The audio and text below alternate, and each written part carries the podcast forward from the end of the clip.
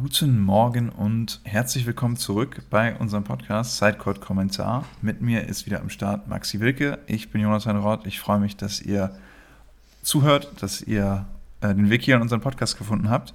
Und ja, wir haben ein ereignisreiches Wochenende hinter uns mit dem, mit dem Bounce House Cup, wo ich einmal Maxi besuchen durfte in Gießen, ein bisschen Hallenluft schnuppern durfte in, in seinem zweiten Wohnzimmer äh, und das auch sehr genossen habe.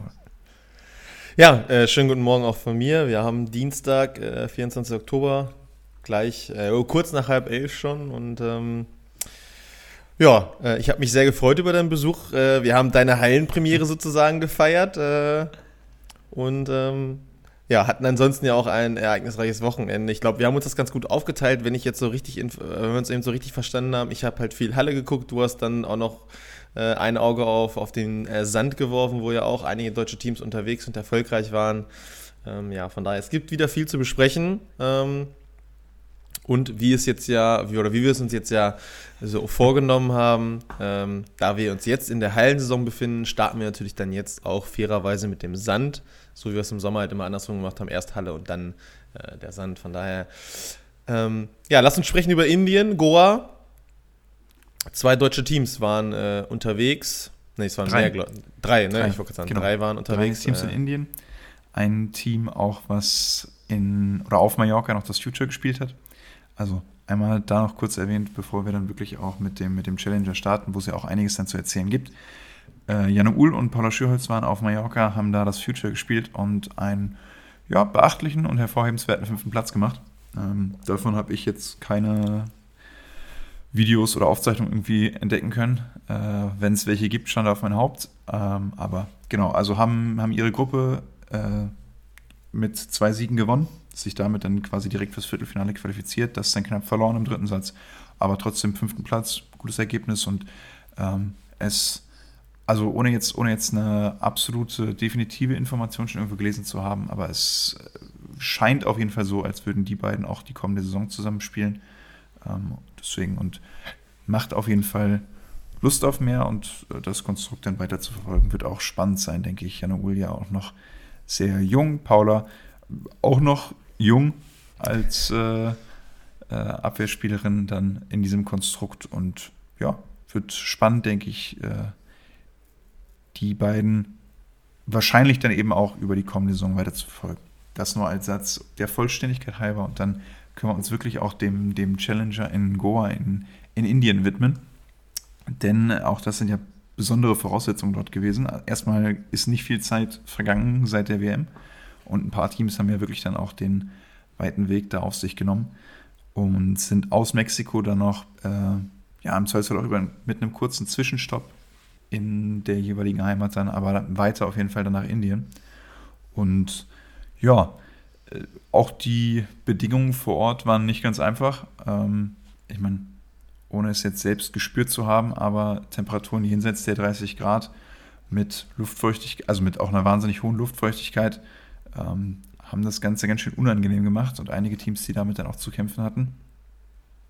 Auch die Deutschen dann später im Turnierverlauf, aber um das mal der Reihe nach aufzuarbeiten, ein Team hatten wir, was durch die Quali musste, das waren Sven Winter und Lukas Fretschner, die Damen, also Kunst Körzinger und Borger Ittlinger, haben oder waren schon im Hauptfeld gesetzt, äh, hatten also den Luxus nicht nochmal zwei extra Spiele zu bestreiten, aber auch Lukas und Sven mussten nicht zwei Spiele machen, waren an Seed 1 gesetzt und hatten deshalb bei einer nicht ganz vollen Quali das Glück, direkt in der zweiten Runde starten zu dürfen.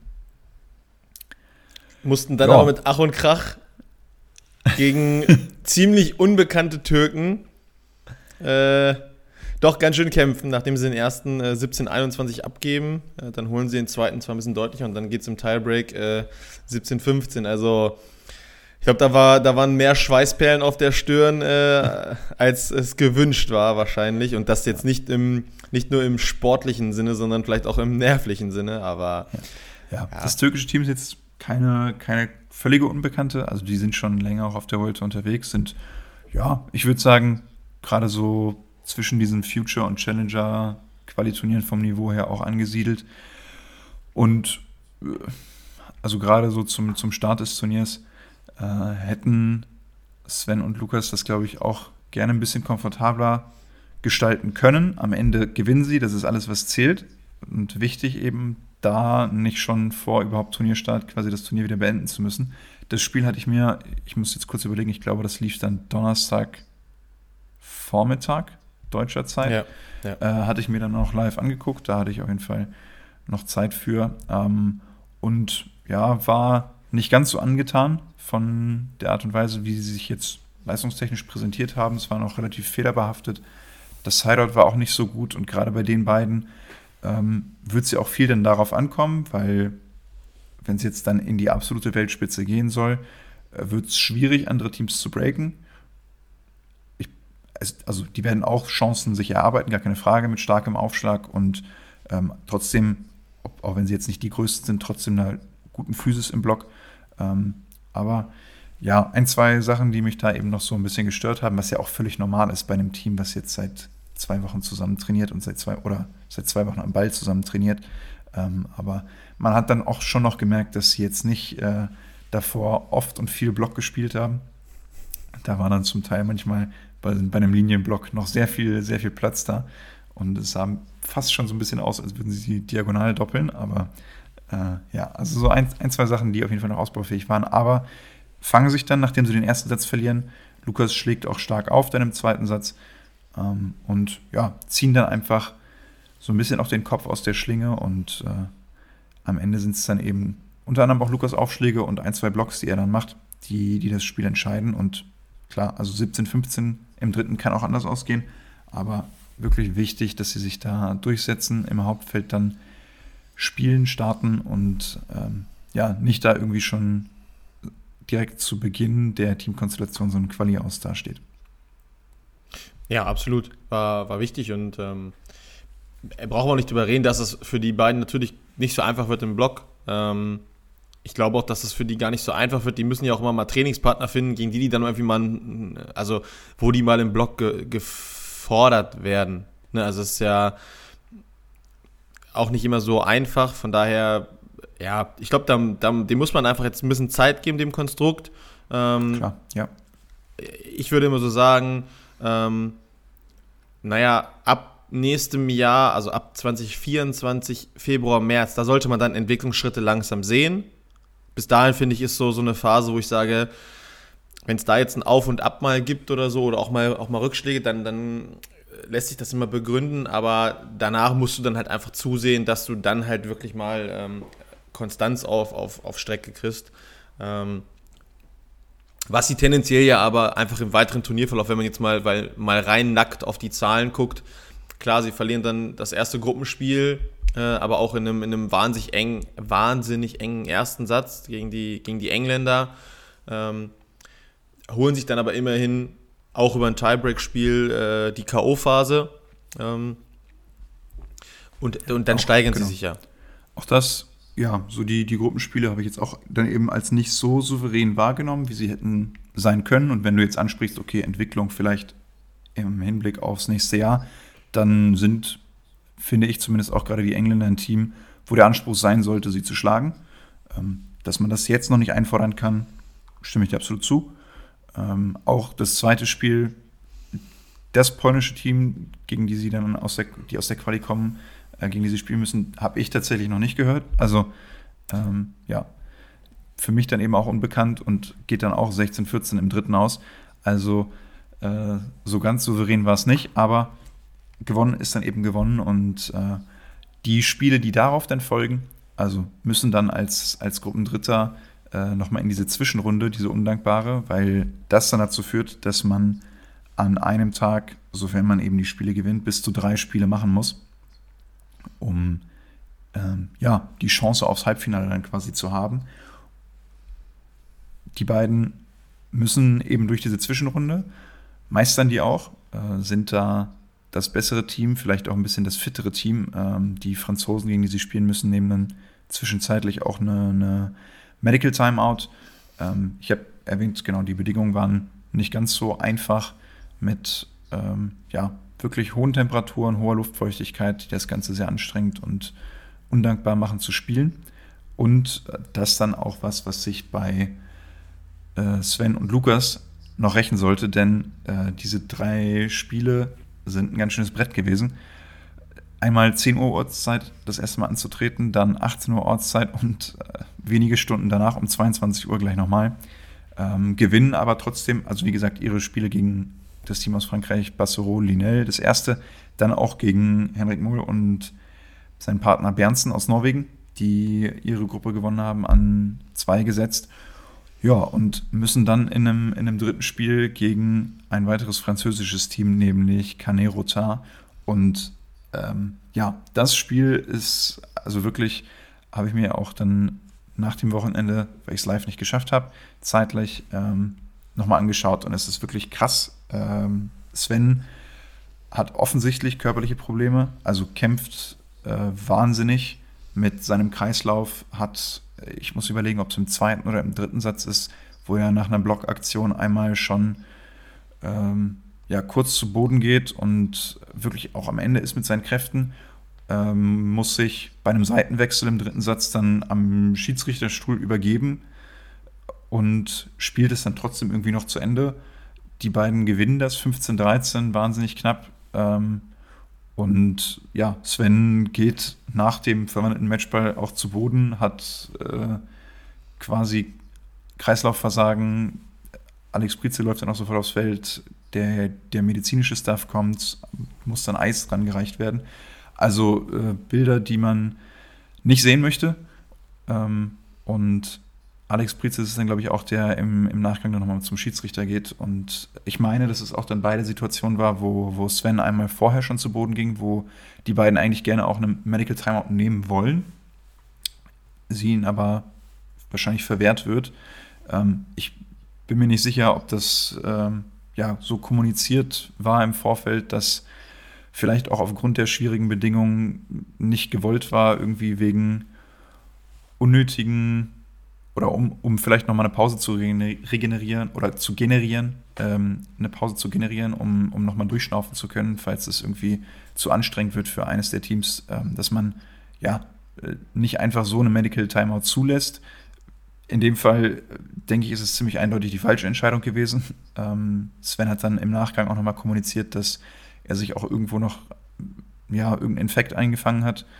Ähm, deshalb dann auch obwohl sie sich dann quasi fürs Halbfinale qualifiziert haben, das spätere Spiel um Platz 3 gar nicht erst angetreten, weil es dann auch einfach für den Körper zu viel wurde.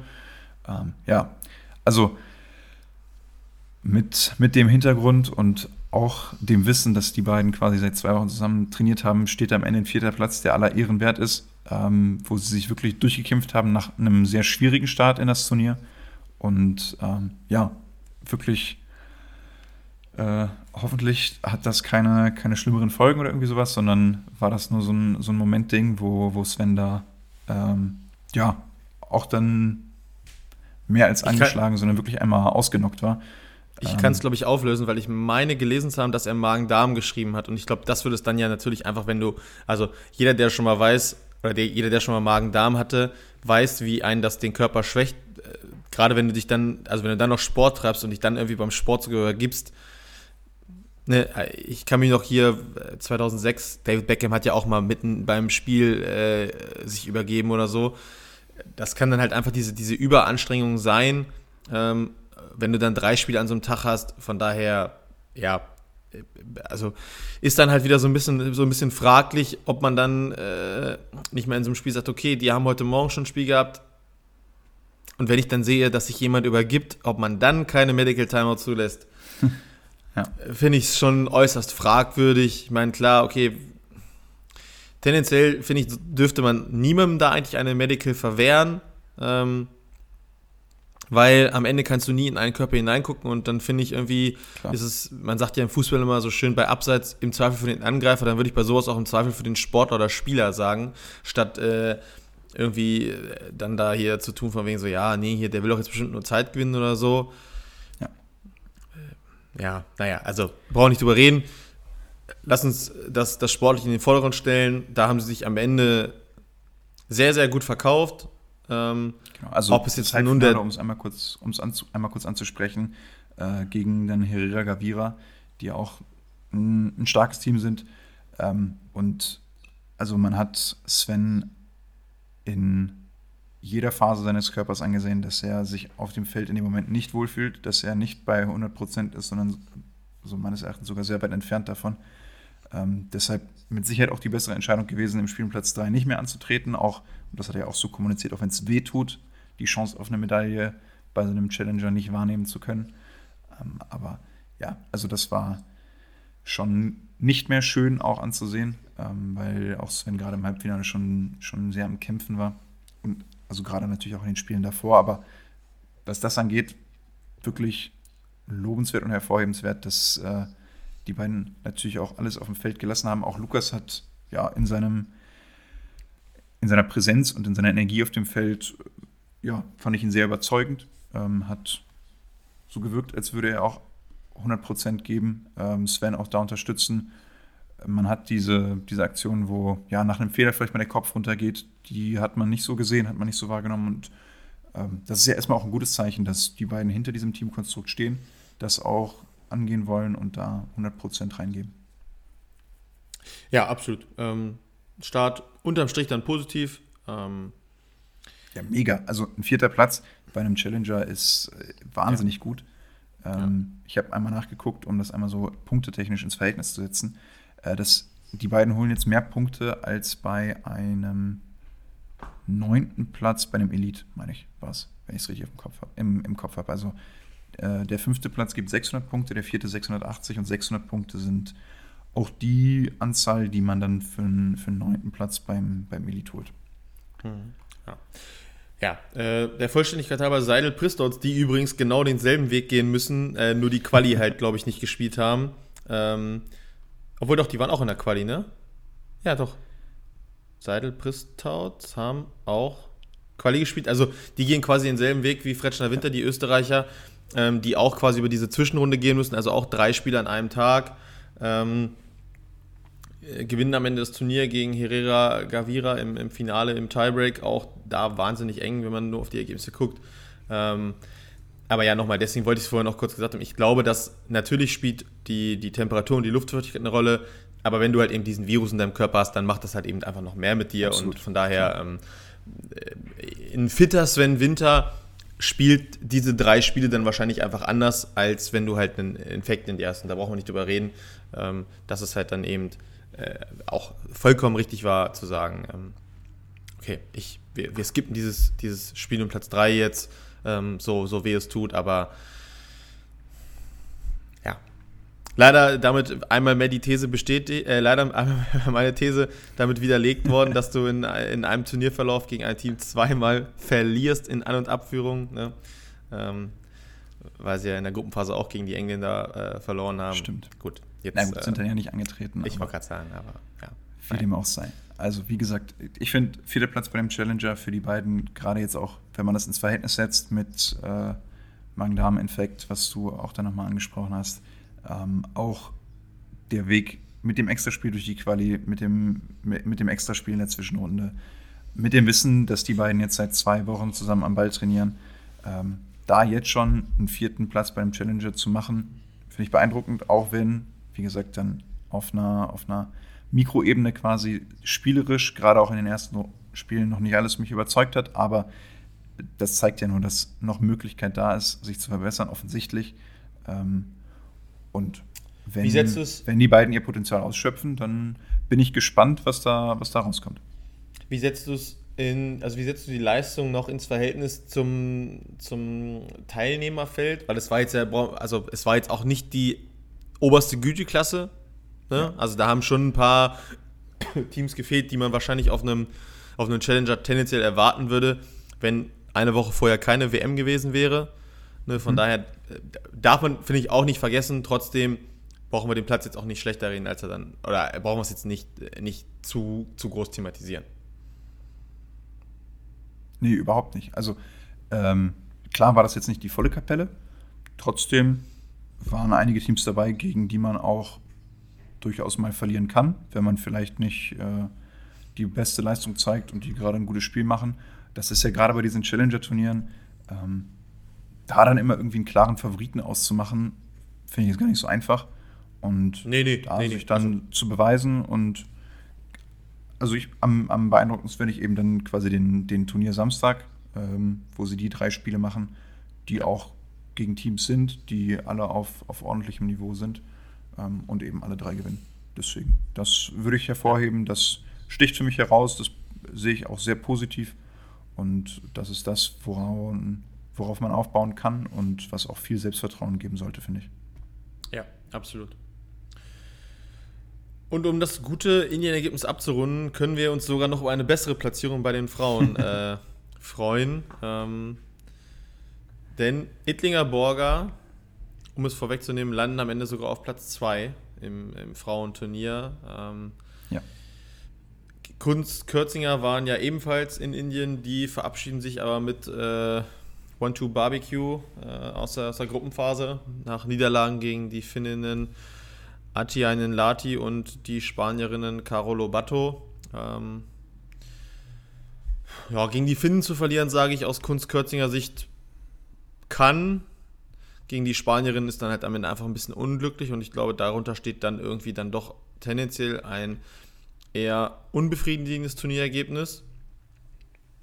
Ja, ähm, wenn, man jetzt mal, wenn du, ja, wenn du wenn mal rein auf fährst im, im Hauptfeld gesetzt bist, dann willst du nicht in der Gruppe ausscheiden und also ich habe mir, mir da auch noch mal kurz ein bisschen was angeguckt von, von äh, Kunst Görzinger. Es ist so ein bisschen deren charakteristisches Spiel, was sich eben durchzieht die breaken viel, machen aber dann eben vielleicht den ein oder anderen Fehler dann doch zu viel, äh, was ein bisschen unglücklich ist. Ähm, und ja, was dann auch dazu führt, dass man eben so ein Spiel verliert, weil Absatz 2 sich die Finninnen dann auch nochmal stärker präsentieren, weniger Fehler machen, sich zu, zu weniger äh, Breaks zwingen lassen. Ja, und am Ende schaut man drauf, klar ist das auch ein Spiel, was, was Kunst, äh, Kunst Kürzinger jetzt gegen die, die Spanierinnen in der, im Spiel ums Weiterkommen quasi in der Gruppe. Ähm, das ist jetzt nichts, wo sie als klare Favoriten reingehen. Trotzdem, ja, wäre eben dann wichtig, dieses Spiel zu gewinnen, um, um irgendwie dann noch im, im Turnier zu, ble zu bleiben. Und ähm, dann ist es ein bisschen Schade, dass, dass das Turnier so schnell vorbei ist. Für die beiden wird es weitergehen mit, äh, ich meine, sie haben es so kommuniziert mit einem Trainingslager in Indien und dann gehe ich mal davon aus, dass es direkt weitergeht zum nächsten Challenger in China Anfang November dann. Ähm, aber ja, da werden sie dann die nächste Chance haben, aber auf jeden Fall nicht mehr den Luxus haben, im, im Hauptfeld zu starten. Das äh, macht es. Das ist dann eben, was ich auch immer meine, das ist dann halt, wenn du dir halt gute Ausgangspositionen mit sowas verspielst. Mein Gott, wenn du im Viertelfinale rausfliegst, oder auch in dieser, in dieser Round of 16, es war, ja ein, war ja ein großes Challenger. Ja, kann mal passieren. So ist halt jetzt irgendwie einfach bitter, weil du dir halt eine, eine gute Ausgangsposition äh, verspielst, die du dir halt erarbeitet hast. Ähm, aber ja, sei es drum. Äh, ja, Ettlinger Borger ähm, waren an, an 12 gesetzt. Ähm, in, in Gruppe 1 spielen zum, zum Auftakt gegen die Chinesinnen äh, Cheng Lin. Äh, verlieren das Spiel im Tiebreak. Ähm, gewinnen dann aber zum Glück gegen äh, die Japanerin Ren Non äh, das zweite äh, Gruppenspiel eben, was, was Kunst Kürzinger nicht machen. Das gewinnen Ettlinger Borger ähm, 2-0 und, und, sichern sich dadurch den, den Einzug in die, äh, die K.O.-Phase, äh, dann auch sogar ohne den, ohne den Zwischenrunden-Stop. also die äh, waren dann, glaube ich, aufgrund des Ergebnisses, weil sie das erste Spiel halt nur im Tiebreak verlieren, ähm, Zweiter geworden in ihrer Gruppe. Ähm, und ja. Die waren, waren Dritte, aber die zwei besten Gruppendritten qualifizieren sich auch direkt fürs ah, okay. Dann Achtelfinale. Genau, also ja. Dadurch, dass es dann irgendwie sechs Gruppen mit vier Teams sind. Ah, ja, stimmt. Und ja. 16, 16 Teams quasi ja. weiterkommen, ist es dann immer so ein bisschen durcheinander, aber genau, haben mit Satzquotient und Ballpunkten ähm, sich direkt ins Achtelfinale gespielt, auch wenn sie, auch wenn sie nur Dritte geworden sind in der Gruppe. Aber ja ja, dürfen dadurch dann gleich in, im, im, Achtelfinale ran, äh, spielen da gegen zwei US-Amerikanerinnen, deren Namen ich jetzt auch noch nicht gehört habe, muss ich gestehen. Hildred van ich, auch ich weiß nicht, also... Das erste Mal ein Spiel von denen gesehen. Ich meine, ist ja nicht absolut unüblich, dass gerade die USA, die ja auch dann in der Tiefe noch viele Teams haben, ähm, die man dann eben nicht alle unbedingt kennt, ähm, ja, kamen dann eben aus dem, so ein bisschen aus dem Nichts, haben ich meine, sich dann sogar auch noch durch die Quali spielen müssen, gewinnen sogar ihre Gruppe. Aber ähm, ja, Carla und Sandra machen das gut in, in der Zwischenrunde. Ähm, Gerade auch im, im, ersten Satz sind sie doch deutlich das bessere Team. Der zweite geht dann 34, 32 aus. Ähm, ist dann qualitativ auch auf hohem Niveau mit wenigen Fehlern, wenigen Breaks, die erzie erzielt werden. Also geht immer ein Punkt Abstand hin und her. Ähm, ja, und führt dann eben dazu, dass die beiden gegen die Finninnen, gegen die Kunst Kürzinger in der Gruppe noch verloren haben, die Chance haben aufs Halbfinale. Und auch diese nutzen? Ne? Also sie haben sich dann, kann man so sagen, in so einen, so einen kleinen Flow-Rausch gespielt. Ähm, es war jetzt sportlich wahrscheinlich noch nicht das Beste, was sie können, aber ich finde, sie haben, also man muss sagen, dass sie gefühlt seit Timmendorf auf einem aufsteigenden Ast sind. Oder so gefühlt, Timmendorf war so ein, war so ein Saisonwendepunkt, wo sie sich endlich mal in so, einen, in so einen positiven Trend begeben haben. Wie hoch der jetzt nun ist, das, darüber kann man bestimmt streiten, aber sie haben gutes Timmendorf gespielt. Sie haben eine, eine ordentliche WM gespielt, womit viele wahrscheinlich nicht gerechnet hätten und ähm, belohnen sich dann jetzt halt auch hier, schlagen die Finninnen dann 2-0, ähm, stehen im Halbfinale, schlagen auch da die Spanierinnen und das am Ende, glaube ich, sogar überraschend, also was überraschend, aber deutlich. Ich ja. habe jetzt ne, zu 13 und was war der zweite nochmal? Ich weiß gar nicht genau.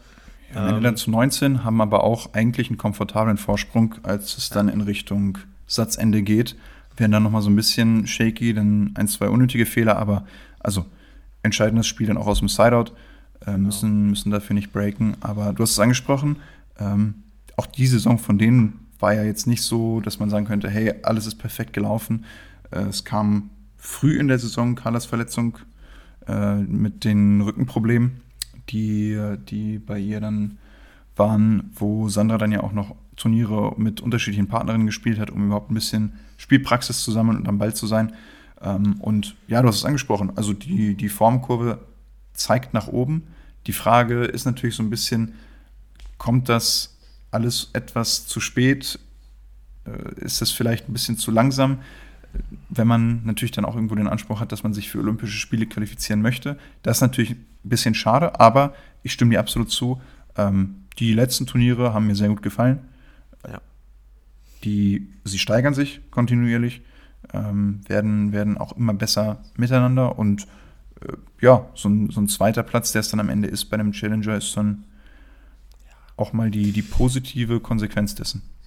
Ja, absolut. Und, und im Finale gegen Verger de Pré Meter zu verlieren, ist irgendwie jetzt auch kein Beinbruch, finde ich. Ne, das ist ja auch ein, ein Team, was schon echt gute Ergebnisse über, äh, geliefert hat. So, von daher. Absolut, die, ähm, sind, die sind ein starkes Team, auch noch so ein bisschen ja. auf der Suche nach ihrer Form, gerade nach Joannas Verletzung, nach Joannas ja. schwerer Verletzung ja auch mit, ihr, mit der Schulter im äh, Kleinfinale bei der WM, also im Spiel Platz 3. Ähm, ja, und genau. ja, dass die auch stark sind, haben sie präsentiert. Und also ich finde auch, klar kann man auch hier wieder sagen, oh, die ganz großen Namen, die Borger Ettlinger schlagen, fehlen, aber auch die Spanierinnen, die sie, gegen die sie dann im Halbfinale gewinnen, ähm, finde ich, sind ein Team, auf die man immer wieder schauen sollte, haben auch jetzt bei den letzten Europameisterschaften immer wieder sich gut präsentiert, ähm, sind ja so ein bisschen off the radar, weil sie, meine ich, noch am College sind in den USA und deshalb jetzt nicht die ganze Saison irgendwo auf der, auf der World Tour unterwegs sind.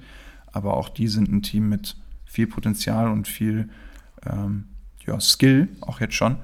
Ähm, ja. Deshalb, also dieser ja, aber das ist ja, das ist ja, zweite Platz und auch der Turnierverlauf kann sich durchaus sehen lassen. Ja, das ist ja, was du auch eben in, in Richtung Kunst Kürzinger meintest. So, die haben zumindest halt mal ihre gute Ausgangsposition mindestens gehalten, tendenziell im Hinblick auf weitere Challenger- und Future-Turniere ja sogar verbessert mit diesem zweiten Platz. Ne, also die müssen sich in den, in den, nächsten Wochen und Monaten nicht so unbedingt Gedanken machen, hm, kommen wir überhaupt ins Hauptfeld? Müssen wir vielleicht wieder durch so eine blöde Quali? Und das haben sie dieses Jahr ja auch schon gezeigt, eben, wenn sie mal in eine Quali müssen, da kann es halt eben auch mal schnell dann halt wirklich shaky werden und dann fährst du halt für ein oder zwei Spiele irgendwo nach, weiß nicht, waren sie mal in Lettland, wo sie dann auch irgendwie schnell raus waren oder so. Jetzt hast du halt Klar, du kannst auch in der Gruppenphase immer mal schnell rausgehen, haben wir bei Kunst Kötzing gesehen, aber du hast halt einfach die komfort komfortable Ausgangssituation, sagen zu können, okay, zwei gesicherte Spiele habe ich mindestens und in denen kann ich mich dann halt einfach beweisen. Von daher, ähm, ja, unterm Strich. Was das angeht, ist das ein, ein Riesending für die Ausgangsposition, denn auch da, also 760 Punkte gibt es und das ist mehr, nee, das ist genauso viel wie für einen fünften Platz beim Elite-Turnier. Ja. Also, ähm, viel, viel bessere Ergebnisse gibt es nicht. Und es ist auch deren bestes Ergebnis in jetzt der jüngeren Vergangenheit. Ähm, selbst das Turnier in Hamburg, wo sie ja dann quasi mit der Wildcard im Hauptfeld gesetzt waren, äh, da haben sie jetzt mehr Punkte gesammelt und auch die WM, die ja ähm, durchaus üppig bepunktet ist, ähm, haben sie, da ist der zweite Platz beim Challenger jetzt mehr wert. Und also in der Hinsicht ja. ist es ein Riesending, ein super Ergebnis, ein absoluter Erfolg, weil das schafft jetzt so ein bisschen äh, Luft. Ich denke mal, dass mit, mit den letzten Ergebnissen auch der WM und dem Ergebnis aus Hamburg es kein Problem sein sollte, in Challenger-Turniere reinzukommen und vielleicht kann man dann eben auch nochmal in Richtung Elite-Quali schielen und vielleicht die ein, zwei Chancen, die man dann wieder bekommt, die man sich erarbeitet hat, jetzt über die letzten Wochen und Monate, ähm, sogar nutzen, um sich da dann nochmal reinzuspielen. Absolut, ja. So, Schauen wir nach das Challenger in, im Beach und dann gibt es noch den kleinen Ausblick, einfach nur einmal, um zu erwähnen, dass auf Mallorca jetzt auch die Männer dran sind nächstes Wochenende mit sogar vier deutschen Teams. Heldnissen äh, müssen in die Quali, Huster Wüst müssen in die Quali. Ähm, Lorenz können wir gleich noch ein, zwei Sätze Lorenz, oh, Mist, siehst du, okay, siehst du, ich habe mich schon gewundert, warum, äh, warum das Team so viele Punkte hat. Aber äh, ja, genau, also Heldnissen, äh, die ja letztes Jahr zusammen gespielt haben, aber siehst du, dann ist mir Mama Lorenz durchgerutscht, der sich mit Hennes Nissen zusammengetan hat. Die beiden haben ja, meine ich, in, in Dubai in der Konstellation auch gegen Sven und Lukas eine, eine Trainingswoche gemacht. Ja. Ähm, und spielen also jetzt dann das Future of Mallorca und die zwei Teams, die noch fehlen, sind einmal die Sagis, die im Hauptfeld starten und auch Bennett Poniwatz mit Simon Kulzer. Ähm, genau. Das Team, was so ein bisschen heraussticht, auch Huster Wüst. Du meldest dich schon. Äh, die beiden haben sich jetzt offiziell quasi für die kommende Saison committed als, als Beach-Team. Ja, genau. Ähm, was weil in den letzten Tagen, Wochen ja schon immer öfter gemunkelt wurde und wer so ein bisschen äh, Social Media verfolgt, konnte ja immer mal sehen, wer so mit wem trainiert hat. Äh, dass da wohl schon viel Huster Wüst trainiert hat. Ich meine, sie haben ab und zu mal mit, mit Henning Just trainiert. Ähm, und dann war da immer so, okay, ist, wir haben ja letzte Woche auch noch gesagt, glaube ich, ist das nur so eine Konstellation, dass die sich jetzt einfach mal für so ein Turnier zusammentun und mal abchecken wollen. Ähm, hm, was geht denn da? Aber das ist anscheinend, oder beziehungsweise nicht, es ist anscheinend, sondern es ist äh, jetzt committed für ein Jahr. Ähm, ich bin jetzt gerade überlegen, sind das nicht sogar beides Linkshänder? Ich finde es eine spannende Konstellation. Sind beides oder? Linkshänder, ne? ja. Beides Linkshänder, ne? Sind beides Linkshänder. Ähm, Philipp Huster, für mich fast so ein bisschen Rising Star dieses Jahr gewesen. Absolut. Ne? Also der ja. so die, die, der wahrscheinlich so die beste Entwicklung genommen hat in der, in der Hinsicht dieser, dieser jungen Spieler. Über Louis Wüst brauchen wir nicht reden. Ähm, hatte vielleicht jetzt nicht das beste Jahr oder beziehungsweise das, das Jahr davor war, war tendenziell vielleicht ein bisschen stärker von den Ergebnissen her. Ähm, Finde ich trotzdem sehr spannend, weil ich da eigentlich immer dachte, dass die Teamchemie mit, mit Max Just ähm, sehr harmoniert, aber ja, vielleicht ist das äh, ein Thema, ähm, was sich da einfach so ein bisschen, äh, bisschen äh, ja, einfach sich neue Chancen, neue Kapitel vielleicht auch ergeben. Ne? Es geht äh, ja tendenziell auch um, um Nationalteam-Status immer.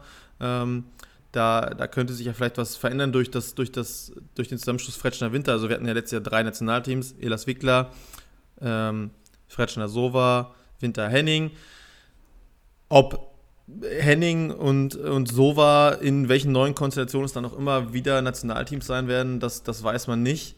Ähm, von daher äh, muss man das dann mal ein bisschen abwarten. Ähm, und vielleicht rutscht dann so ein Team da halt eben auch mal rein. Ne? Von daher ähm, sehr, sehr spannend und es lässt auch weiter viel Spekulationsraum für, für weitere neue Konstellationen, denn es ist der nächste Mittelblocker frei, oder nicht der nächste Mittelblocker, sondern der nächste Blocker frei mit äh, Max Just, ähm, von wem man noch gar nichts gehört hat und wo es tendenziell auch sehr still drum ist, ist Simon Fretschner aktuell. Ja. Das wäre natürlich einer, auf den dann jetzt vielleicht äh, auch Robin Sova Paul Henning schielen könnten, wenn der, wenn der fit ist, sag ich mal. Das war ja das, das große Thema ähm, relativ schnell nach Timmendorf, wo man gesagt hat, okay, muss sich vielleicht Philipp Huster einen neuen Partner suchen, weil Simon, Simon Fretschner zu verletzungsanfällig dieses Jahr war. Ähm, ja, also so lang, man merkt, dass es so langsam losgeht und ich glaube, zu lange werden wir nicht mehr darauf warten müssen, weil je länger die Teams warten, also es wahrscheinlich werden auch schon viele sich committed haben und, und schon zusammen trainieren und halt nur darauf warten. Anna Grün hat es damals mal gesagt, äh, Sarah Schulz hatte irgendwie schon lange mit dem Gedanken gespielt und bis es dann halt irgendwann so weit war zu sagen, ich spreche ähm, alle meine Sponsoren an und veröffentliche dann alles so, dass das natürlich dann auch immer so ein bisschen was, ein bisschen Zeit braucht, aber ähm, ja, da gehört schon ein bisschen was dazu. Ähm, von daher, aber bei den Männern, ich bin sehr, sehr gespannt, welche Konstellation wir so sehen werden noch. Ja, auch, auch auf die Konstellation Huster Wüst. Also, du hast es angesprochen, ja, zwei, ja. zwei Linkshänder. Eher unüblich. Das gibt es, glaube ich, absolut selten. Ich meine, es gibt irgendwie ein österreichisches Team, wo, wo zwei Linkshänder zusammenspielen. Ansonsten fällt mir keins ein, auch auf World Tour-Ebene nicht. Ähm, ja, weil wenn du eigentlich den Luxus hast, dass du einen Linkshänder im Team hast, den du dann quasi auf die, jetzt muss ich mit 2 und 4, immer noch, bevor ich da durcheinander komme, also auf die 2 den Linkshänder zu packen, der dann quasi, ähm, ja, den, den Ball immer innen hat, wenn er angreift. Jetzt wird ein Linkshänder auf der 4 spielen müssen, also auf der linken Seite. Ähm, eher unüblich, aber ähm, wird jetzt mit Sicherheit auch nicht dazu führen, dass das Team auf keinen Fall funktionieren kann. Gibt ja auch genügend Teams, die mit zwei Rechtshändern spielen und trotzdem funktionieren. Ähm, ja. Wäre jetzt irgendwie nicht die Fall. Konstellation. Genau, wäre jetzt nicht die Konstellation, die, die mir als erstes eingefallen wäre, wenn ich jetzt die, die Teamverteilung machen würde. Aber ähm, ich kann verstehen, klar, äh, Louis, der so ein bisschen 2022 sich in Spotlight gespielt hat, Philipp, der jetzt 2023 äh, quasi sich einmal präsentiert hat und gezeigt hat, wie viel Talent, Potenzial und Können in, in ihm schlummert. Ja, und ich meine, wer jetzt da letztendlich die Entscheidung getroffen hat oder in beratender Tätigkeit das auch beeinflusst hat oder wie auch immer. Ähm, ich denke, wir können gespannt sein. Es, es wird ein bisschen darum gehen, sich auszuprobieren, das Jahr eben auch zu gucken, okay, kann es funktionieren? Ist es was, was Zukunft hat? Und dann wird man eben das darüber hinaus beurteilen müssen. Ich wollte gerade sagen, das, das Ausprobieren ist, glaube ich, das gute Stichwort. Ähm, wir brauchen nicht darüber reden, dass bei den Männern ja, Elas Wickler dürften sich einloggen für Olympia, wenn nichts Großartiges mehr passiert. Darüber hinaus wird es jetzt halt schwer. Das heißt, du musst schon den, den Nations Cup halt irgendwie nochmal äh, gewinnen. Äh, auch das wird nicht unbedingt einfach. Und dann wird es tendenziell, wenn das zweite Ticket wahrscheinlich auf Fretschner Winter aktuell hinauslaufen, gehe ich mal davon aus. Von daher. Also ich meine, wenn wir über sehr hypothetisch zweites Ticket und Nations Cup oder Conti Cup dann ja. uns unterhalten, dann brauchst du auch erstmal ein quasi starkes drittes deutsches Team, weil du ja mit zwei Teams zum, zum Conti Cup fährst. Ja, stimmt, ja. Wobei Elas Wickler ja. nicht dürfen. Ähm, das heißt, auch Fritschner Winter sollten äh, ein, ein zweites Team an die Seite gestellt bekommen, weil es ja dann immer so funktioniert, dass wenn man ein gegen ein anderes Land antritt, ähm, das zweite Team gegen das erste spielt, das erste gegen das zweite. Und im Fall der Fälle, dass beide Länder ein Spiel gewinnen, ähm, wird ein Entscheidungsspiel nochmal ausgespielt. Ja. Und ähm. je, mehr, je mehr Spiele das zweite deutsche, also dann quasi das dritte deutsche Team, das als zweites Team hinfährt, je mehr Spiele das Team dann eben gewinnt, desto seltener muss in der Theorie das erste Team, wenn es seine Hausaufgaben macht, äh, in so einem Entscheidungsspiel nochmal antreten und kann ein paar Kräfte sparen.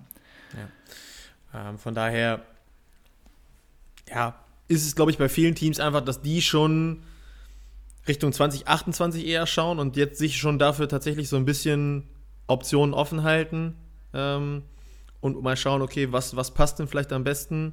Ähm, ja, ich bin. Klar, äh, denn ich meine, du hast angesprochen, diese Nationalkader und auch Perspektivkaderplätze, die sind nun mal begrenzt. Ui, begrenzt.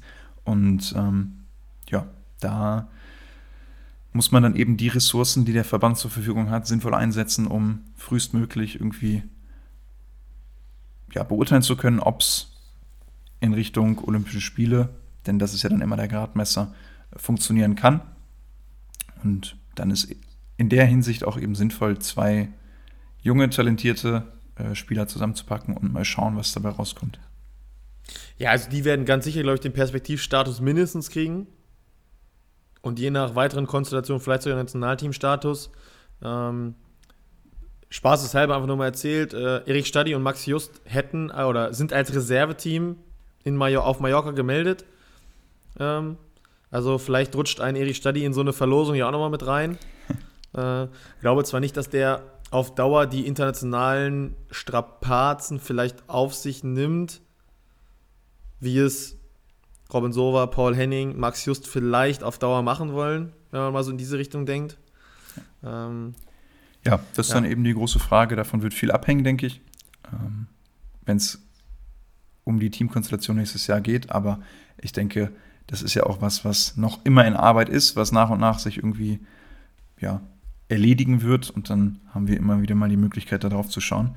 Wir haben jetzt schon wieder eine ganze Weile über Beachvolleyball geredet und mir graust so ein bisschen davor, wie viel wir noch äh, über die Halle reden müssen. Deswegen würde ich vorschlagen, lass uns mal äh, den Untergrund wechseln, so langsam, denn wir haben dafür, dass quasi Off-Season ist, schon, schon einiges jetzt mittlerweile erzählt.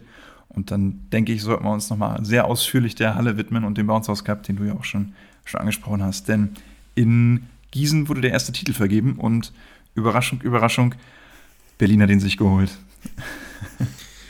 Ja, äh, die Berlin Recycling Volleys gewinnen den Bouncers Cup und alle, die vielleicht vorher so ein bisschen die Newslage ab, hm, ich weiß nicht mehr, ob es Mittwoch war oder Donnerstag war, äh, verfolgt haben, haben vielleicht so kurz gedacht, oh, Berlin ohne Cody Kessel, ohne den äh, vierten Außen, jetzt fällt mir der Name nicht ein, es war ein Finne, Entschuldigung, ähm, und ohne äh, Satoshi Sato Tsuiki, die, äh, also Cody Kessel, Sato, beide verletzt. Ähm, der Finne ist nicht durch den Medizincheck gekommen aufgrund einer komplizierten Handverletzung. Ähm, mhm. Da hätte man vielleicht so denken können, okay, krass, Ruben und Tim, beide ähm, langen Sommer, also Ruben Schott und Tim Karl auf, auf Außen. Ähm, ist da vielleicht so ein bisschen, dass er sagt, okay, die sind vielleicht ein bisschen überspielt, die sind vielleicht noch nicht ganz, ganz frisch so.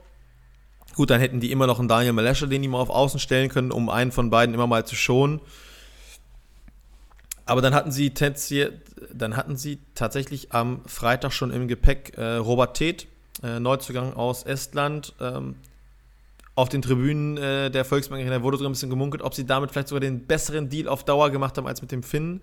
Ähm, ja, und unterm Strich haben sie dann halt einfach mal kurz gezeigt, wer der Herr im Haus ist. Ähm, besonders beeindruckend war äh, am Samstagnachmittag das Halbfinale gegen die Helios Christis Gießen. Das war, also sie haben letztes Jahr ja im Final, in der Finalserie schon wirklich unfassbar, unfassbar gut aufgeschlagen.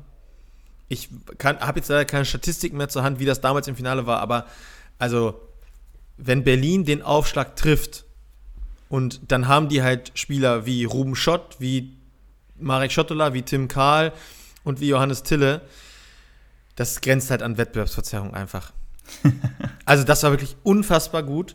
Ähm, Gießen wusste zeitweise wirklich nicht, wie ihnen geschieht. Am Ende klingt dieses, dieses 3-0 zu 20 zu 19 und zu 22 gar nicht so klar, wie es auf dem, ja. auf dem Spielfeld wirklich war. Also das war ja, also wirklich, das war eine Machtdemonstration vom Allerfeinsten. So, ähm, bei den Gießenern hat man so ein bisschen, glaube ich, oder ich hatte so zumindest so für mich auch das Gefühl im Sinne von, ähm, okay, Berlin hat am Freitagabend ja gegen Karlsruhe schon mal einen Satz gelassen. Da habe ich aber auch gedacht, so, ja, mein Gott, okay, die haben 2-0 geführt. Karlsruhe, wer es gesehen hat, hat, hat aufgetrumpft das ganze Wochenende. Ähm, ja. hat, hat auch, glaube ich, absolut verdient den, den Satz geholt. Aber trotzdem dachten dann bestimmt einige Gießener, ach ja, warum können wir Berlin nicht ein bisschen ärgern? Und das war halt sehr, sehr weit weg von ärgern. so, und ja. dann, äh, dann ist Berlin halt am Sonntag gegen Friedrichshafen im Finale. Und auch da spielen sie nicht die perfekte Leistung. Im ersten Satz führt Friedrichshafen lange und immer zur Crunch-Time, weiß nicht, holen sie zwei Blocks, schlagen zwei oder drei Asse. Ähm, Unterm Strich ist es dann natürlich der verdiente Sieg, aber sie haben sowohl am Freitag als auch am Sonntag nicht so überzeugend gespielt wie am Samstag. Am Samstag war ihre beste Turnierleistung. Ähm, ja, sehr, sehr beeindruckend, Berlin. Und äh, ich habe gestern mit äh, Stefan Thiel, ehemaliger Zuspieler hier in der Bundesliga bei Friedrichshafen, äh, Bühl und Gießen gesprochen und äh, wir haben gesagt, wenn Berlin will, werden die kein Ligaspiel verlieren. Ja, genau. Ich meine, im Endeffekt wird es fast ein bisschen darauf hinauslaufen, ob das denen wichtig ist oder nicht. Genau. Ähm, Im Zweifelsfall wird es ihnen egal sein. Im Zweifelsfall wird es ihnen sogar egal sein, ob sie an 1 und 2 in die Playoffs gehen. Ähm, aber klar, also ich denke auch, dass es, auch wenn es jetzt natürlich kein, die, die, wenn man jetzt das Ergebnis des Bounce Cups als Tabelle nimmt, dann heißt das noch lange nicht, dass die Bundesliga dann am Ende auch so ausgehen wird. Trotzdem ist es ein Stück weit eine Standortbestimmung und so ein, so ein kleiner, ähm, ja, Vorausblick auf das, was uns vielleicht dieses Jahr in der Bundesliga erwarten wird. Ähm, klar muss man auch noch ein, zwei Sachen einordnen, da werden wir auch gleich mit Sicherheit noch zu kommen. Aber, und das ist ja das, äh, was dann eben heraussticht, Berlin, die ja ihr, ihr Niveau trotz einiger Abgänge und einiger neuer Spieler, denke ich mal, so im, im Mittel in jedem Fall gehalten haben. Und dann geht es eben darum, okay, Friedrichshafen, Lüneburg, die, die letztes Jahr so ein bisschen ähm, vielleicht die Mannschaften waren, die dann Berlin mal ärgern konnten in einem Spiel, in den, ich meine, in den Playoffs dann auch nicht mehr unbedingt, auch in, in der Finalserie war es dann doch eine deutliche Kiste. Ähm, aber ja, und da muss man jetzt auch ehrlicherweise sagen, okay, wird es, glaube ich, ein bisschen dünner und der Abstand zu, zu Berlin könnte sich tendenziell dann doch eher nochmal vergrößert haben als, äh, als verkleinert oder auch gehalten. Ja, und deshalb äh, macht es so ein bisschen Sorge natürlich auf die, die Spannung in der, in der Bundesliga, weil es dann doch ja gerade jetzt beim Bouncers Cup dann zu eindeutig und zu deutlich auch in, der, in dem Leistungsunterschied war. Ähm, aber ja, dafür könnte es dahinter sehr interessant werden. Ja, kurzer, kurzer Take noch zu Berlin. Äh, du hast gesagt, sie haben die Qualität gehalten. Ich sage, die sind sogar besser geworden, weil Spieler wie Ruben Schott, Tim Kahl und Johannes Tille ähm, aber auch Marek Schottola, die haben einen langen Sommer auf nationalem Topniveau, äh, internationalem Topniveau hinter sich. Und das hilft dir ja nur. Das Einzige, was man halt sagen kann, okay, werden gerade die deutschen Spieler vielleicht irgendwann mal in so ein kleines Loch fallen, dieses Post-Olympia-Quali-Loch, einfach im Sinne von, du bist halt vielleicht mal so ein bisschen, bisschen leer. Ne? Ähm, Klar. Und, und ich habe auch gesagt, okay, wird, wird Joel Banks, der neue Trainer, vielleicht auch irgendwie mal sagen, okay, in Dachau, in, in Freiburg, komm, wir schmeißen mal Daniel Melescher, Leon Derwisei rein und ja, Tobi Krieg, Nemo, Nemo Mote, komm, ihr bleibt alle mal draußen heute so. Davon, aber selbst davon dann, gehe ich sogar aus, um ehrlich zu sein.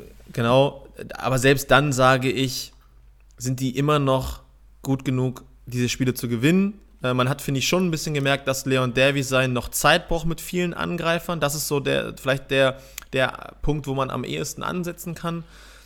Aber Leon Davis hat auch schon etliche Jahre auf Bundesliga-Niveau. Gebt den mal, lasst die mal drei, vier Wochen jetzt alle zusammen in dieser Konstellation trainieren. Brauchen nicht drüber reden. Also, wie gesagt, Berlin sehe ich im Normal, also wenn sie wollen, werden die kein Spiel verlieren. So. Ja. Äh, dann hast du es angesprochen, dahinter, dahinter wird es knackig. Das haben auch schon viele gesagt. So gerade dieses Ding 2 bis 5, 2 bis 6. Da haben wir fünf Teams, die sind sehr, sehr eng beieinander. Das, genau, das ist auch ja. so mein Eindruck von dem, von dem Wochenende jetzt. Klar steht da am Ende wieder Friedrichshafen auf zwei und man denkt sich, okay, Berlin, dann Friedrichshafen, dann der Rest. Ähm, Finde ich aber überhaupt nicht, denn wenn man auch, das ist ja dann so das Ding bei dem Baum, wenn man da drauf schaut, äh, Friedrichshafen schlägt Bitterfeld-Wolfen, auch in jetzt nicht völlig überzeugender Art und Weise ähm, setzt sich dann gegen Lüneburg knapp durch und verliert dann im Finale gegen Berlin. Spielt also so gar nicht gegen Teams wie Gießen, auch Düren jetzt eben nicht. Ähm, so eine Mannschaft wie Karlsruhe und Hersching, die sich dann ja auch früh schon aus dem, aus dem Winnerbaum, nenne ich es jetzt einfach mal, äh, verabschiedet haben, weil sie das erste Spiel gegen Freiburg knapp verloren haben. Das heißt, äh, da, auch wenn da jetzt ein zweiter Platz für Friedrichshafen steht, finde ich, ist das noch nicht so aussagekräftig. Den, den würde ich dann nämlich eben zum Beispiel mit so einem kleinen Sternchen versehen und eben einordnen wollen. Ähm, da fand Alle, ich, also Gießen mich mehr überzeugt und äh, bin gespannt, was da so im Verlauf der Saison passieren wird. Ja, absolut. Also tatsächlich äh, hätte ich auch gesagt, so diese, ich hätte die Halbfinalkonstellation gerne anders mal gesehen. Also ich hätte beispielsweise gesehen, Lüneburg, Berlin. Mhm. Kann gut möglich sein, dass, also Berlin wird wenn Berlin die Spiellaune, die sie gegen Gießen hatten, hätten alle drei kommen können, die hätten alle drei 3-0 verloren. Ja, so, aber ich hätte gerne gesehen, Gießen Lüneburg oder Gießen Friedrichshafen im Halbfinale, weil ich glaube, dann hätten wir auf jeden Fall ein anderes Finale gesehen. Also ist ja klar, wenn Gießen gegen Lüneburg gespielt hätte, sag ich mal, ne? Ja. aber ähm, also ich hätte auch gerne Gießen-Friedrichshafen gesehen, ähm, weil das, ja, ich meine, Lüneburg hat es ja auch gut gemacht.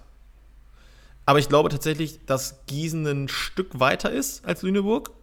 Ähm, auch da. Das denke ich auch der, einfach, auch weil viel vom Kader zusammengeblieben ist. Ne? Genau, auch der, der eine Go-To-Guy, der es ja wahrscheinlich werden wird, mit Erik Grössert auch noch nicht so lange da ist. Und hat man auch gesehen, der hat, glaube ich, am Freitag nicht gespielt. Ich bin mir gerade nicht mehr ganz sicher. Das war das eine Spiel, wo ich dann mal die Halle wechseln musste, deswegen habe ich das nicht gesehen. Ähm, am Samstag gegen Friedrichshafen hat er gespielt und am Sonntag hat er auch wieder gar nicht gespielt. Also Stefan Hübner hat das mit der, der Rotation in Anführungsstrichen knallhart durchgezogen. Der hat dann gesagt am Sonntag, ob ich Dritter oder Vierter werde, juckt mich nicht. Also da hat er dann nur irgendwie zwei Wechsel vorgenommen. Ähm, ja, Gießen hat ähm, gezeigt, dass Mitch AI, der neue Diagonalangreifer, ja, wahrscheinlich konstanter werden kann. Also man muss sagen, die hatten halt gegen Berlin alle ein Off-Game. Aber weil Berlin halt, halt auch nicht zugelassen hat, dass sie ein On-Game haben, wenn man es so zeichnen will. ähm, hat dann aber am Sonntag gegen Lüneburg halt wieder ein gutes Spiel gemacht. Äh, wovon viel abhängig sein wird bei Gießen ist, dass sie Lorenz Kalizek wieder auf Strecke bekommen. Ähm, der hat, finde ich, kein gutes Turnier gespielt, unter dem Strich. Ähm, und sie müssen die Annahme noch ein ganz bisschen mehr stabilisieren, damit die Mitten halt auch wieder mehr zur Geltung kommen. Die waren am Wochenende auch noch nicht so eingesetzt, wie das letztes Jahr zwischenzeitlich der Fall war. Ähm, plus, was man halt nicht vergessen darf, da fehlt mit, mit Majay Boris jetzt vier Wochen erstmal nochmal ein Neuzugang, der sich die Bänder gerissen hat. Ähm, Jakob Günther hat in der Vorbereitung ein bisschen mit Rückenproblemen zu kämpfen. Gut möglich, dass das jetzt, also nicht auf Kante genäht ist, aber die müssen auch ein bisschen Kräfte mit ihren Haushalten, weil die haben einen heißen November, die haben, glaube ich, acht oder neun Spiele in knapp 30 Tagen im November. Also fünfmal Liga, einmal Pokal, zweimal Europacup dann noch.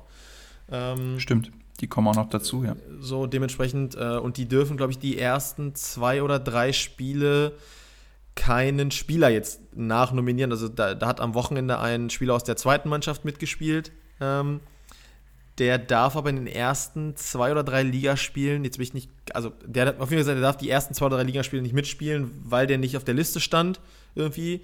Beim Bouncers Cup ging das jetzt noch, aber in der Liga musst du da irgendwie bis zu einem bestimmten Stichtag anscheinend draufgestanden haben. Darfst du nicht eingesetzt werden. Das heißt, also bei Noah Baxbühler und bei äh, Jakob Günther darf halt nichts passieren. Ne? Mhm. Und ähm, ja. wer gerade die Verletzungshistorie von Jakob Günther kennt, Klopfer Holz, letztes Jahr hat das gut funktioniert hatte jetzt aber in der Vorbereitung auch schon ein bisschen Rückenprobleme. Also verheizen darfst du den halt auch nicht. Ne? Das dementsprechend ähm, wird davon viel abhängen. Friedrichshafen. Aber das ist ja dann auch ja. was, was für viele andere Teams auch gilt. Ja, absolut. Ähm, wenn, man, wenn man eben dann plötzlich Verletzungsprobleme im Kader hat, dann gibt es wenige, die das so entspannt auffangen können, wie vielleicht gerade noch so irgendwie dann ein Berlin.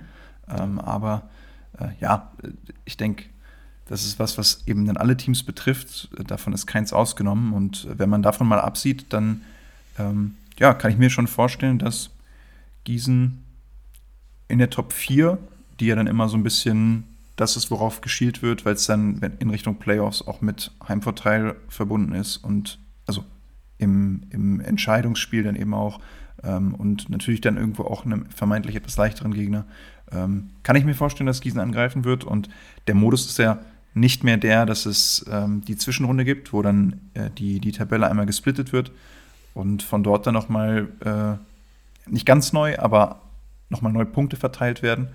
Ähm, und das bedeutet ja dann natürlich, dass du auch gegen jedes Team zweimal spielst. Das führt dann auch dazu, dass die Spiele gegen die direkten Konkurrenten deutlich wichtiger werden, weil du dann nicht die Chance hast, in so einer Zwischenrunde nochmal wichtige Punkte zu holen und dich zu verbessern.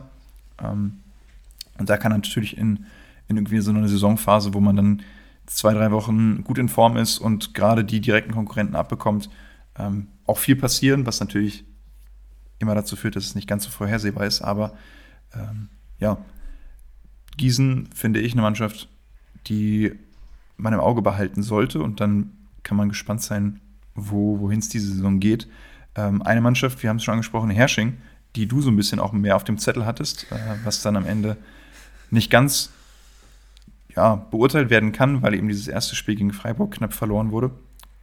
Ähm, dann gewinnen sie natürlich die beiden restlichen Spiele auch ungefährdet, sichern sich damit den, den neunten Platz, aber können nicht so richtig zeigen, was sie eigentlich auf dem Kasten haben.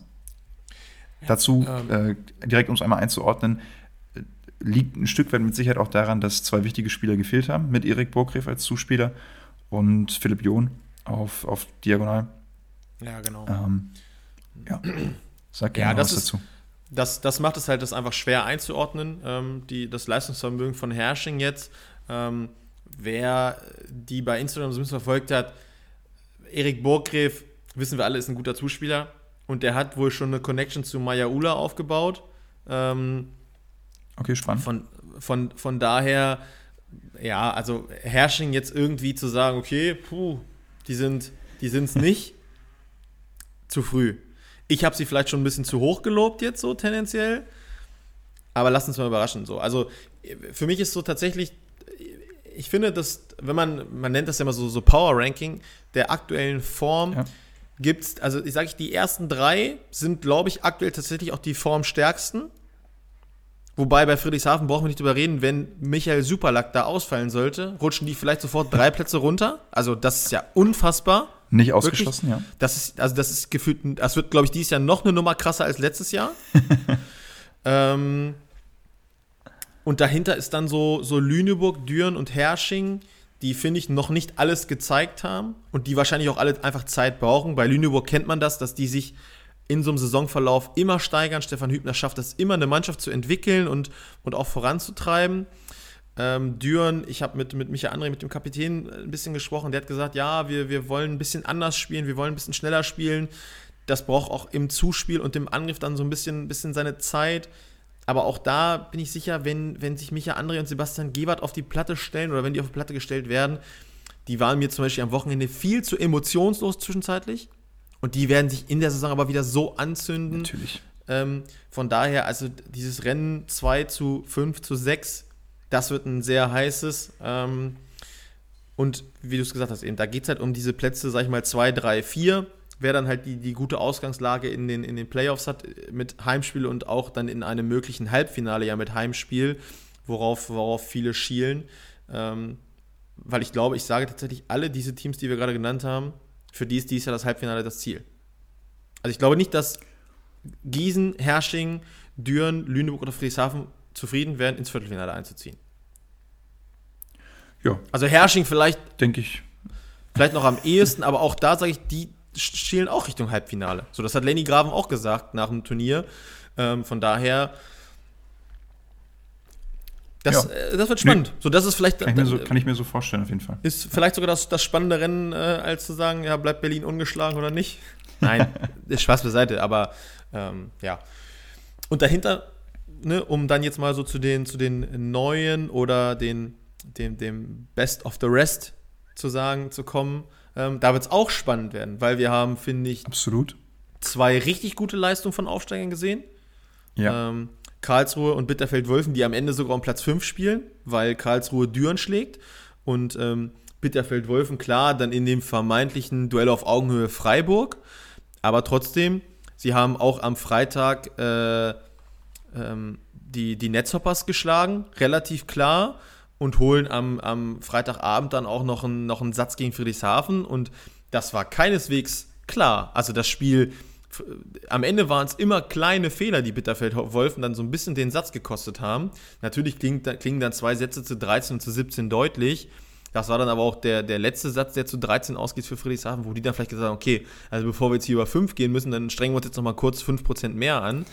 ähm, und, und Karlsruhe die ziehen auch, also die holen gegen Berlin auch einen Satz und äh, was dann vor allem Samstag gegen Düren los war, Chapeau. Also, ich glaube, da hätten viele gedacht, hier die, die Aufsteiger, die gehen safe maximal mit einem Sieg aus dem Turnier raus.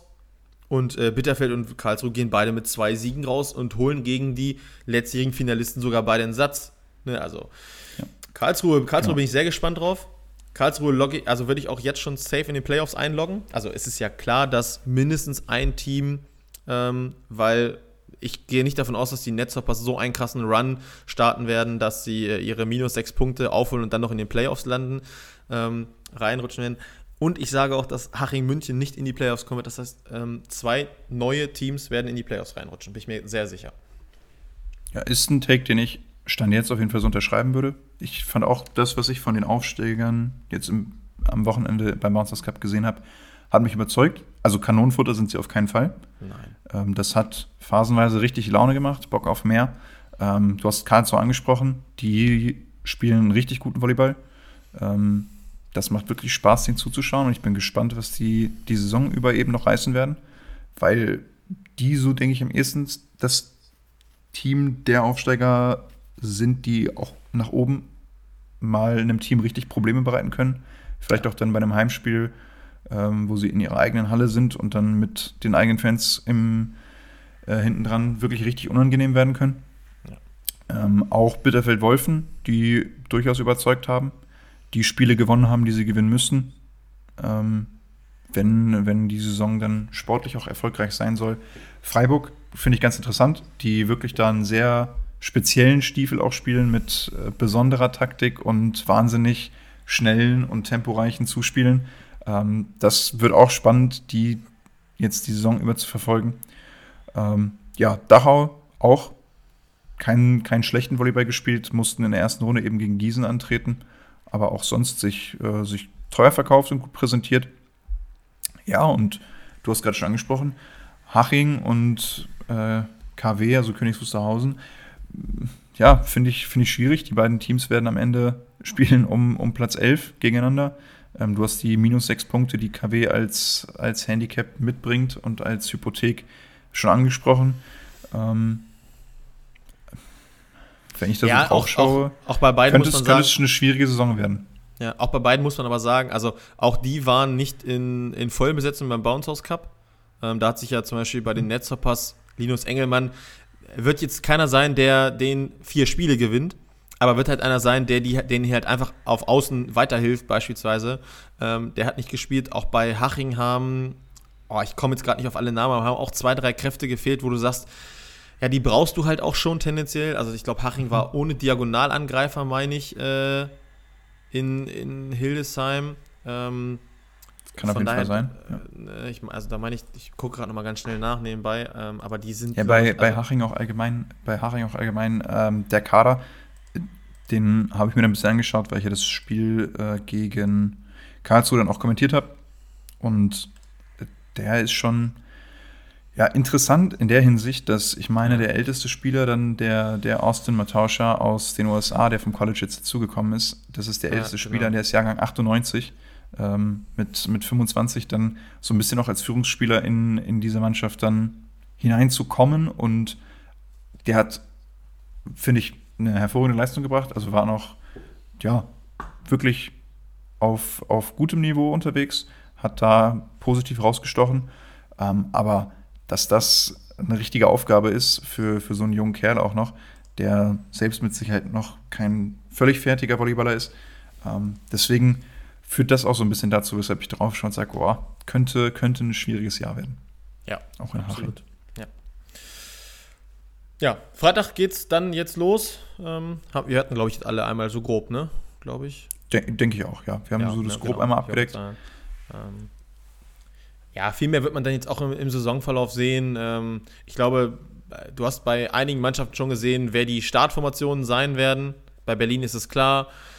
Auch bei Friedrichshafen bin ich mir relativ sicher, schon viel von der Startformation gesehen zu haben. Bei Gießen gehe ich auch davon aus, zu wissen, wer am Freitag in Berlin jetzt starten wird. Ähm, Lüneburg sehe ich noch ein bisschen offener tatsächlich.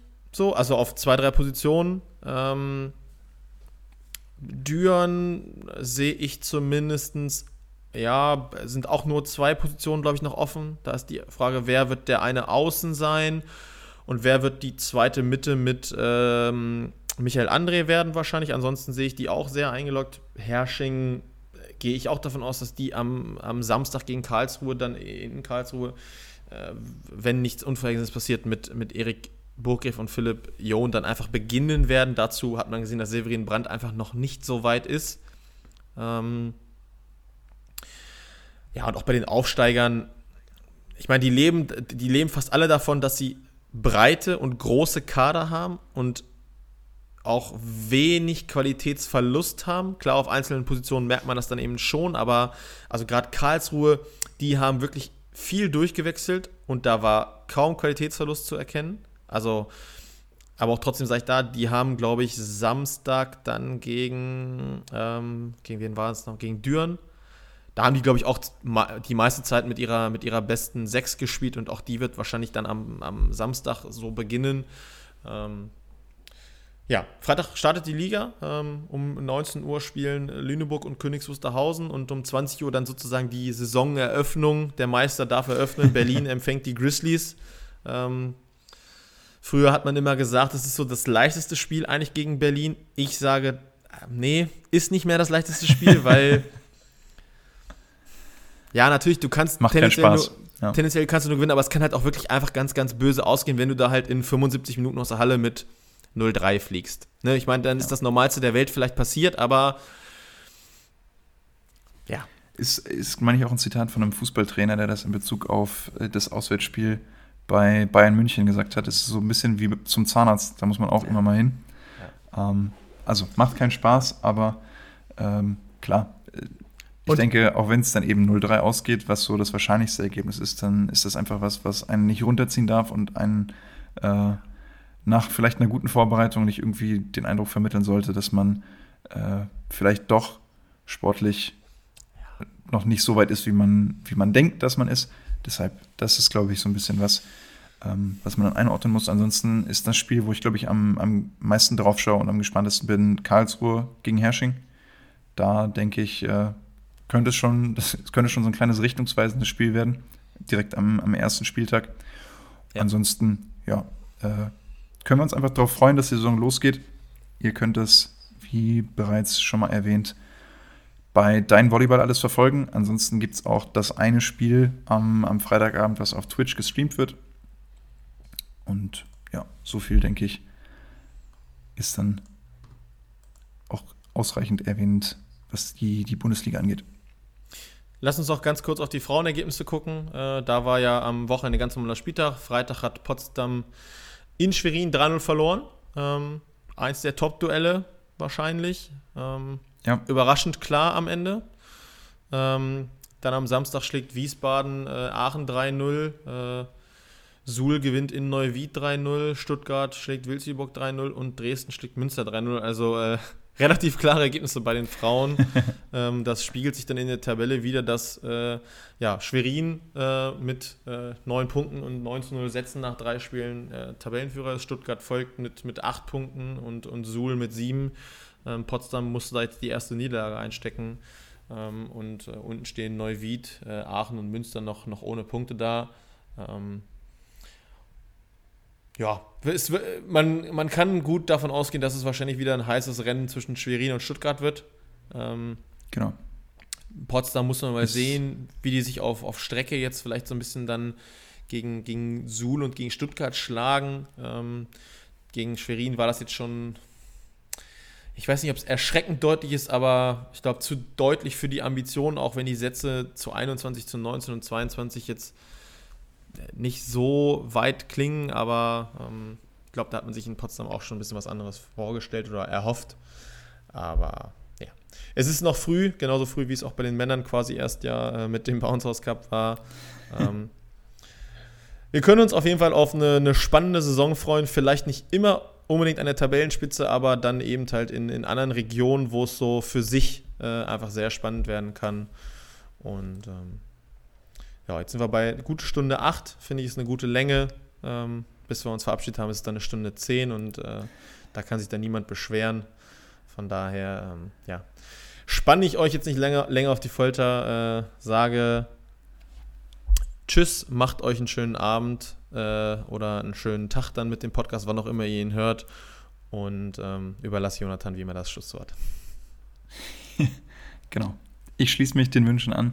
Macht's gut. Ein kleiner Disclaimer noch, dass äh, zwischendurch bei mir ein paar Störgeräusche aufgetaucht sind, wenn man irgendeinen Baggerbrummen noch hört. Ich hoffe, das nochmal in der Nachbearbeitung rauszubekommen. Ansonsten Hast du meine Klingel gar nicht Entschuldigung gehört? an der, an der Stelle. Doch, die war auch kurz zu hören. Aber, äh, das war Ich zumindest habe extra die Tür nicht aufgemacht für euch.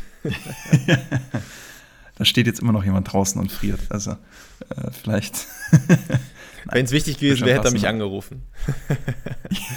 ist eine gute Einstellung. Genau. Alles Ansonsten, klar. genau. Macht's gut bis dahin. Genießt den ersten Bundesligaspieltag der Männer. Und wir hören uns wieder nächste Woche.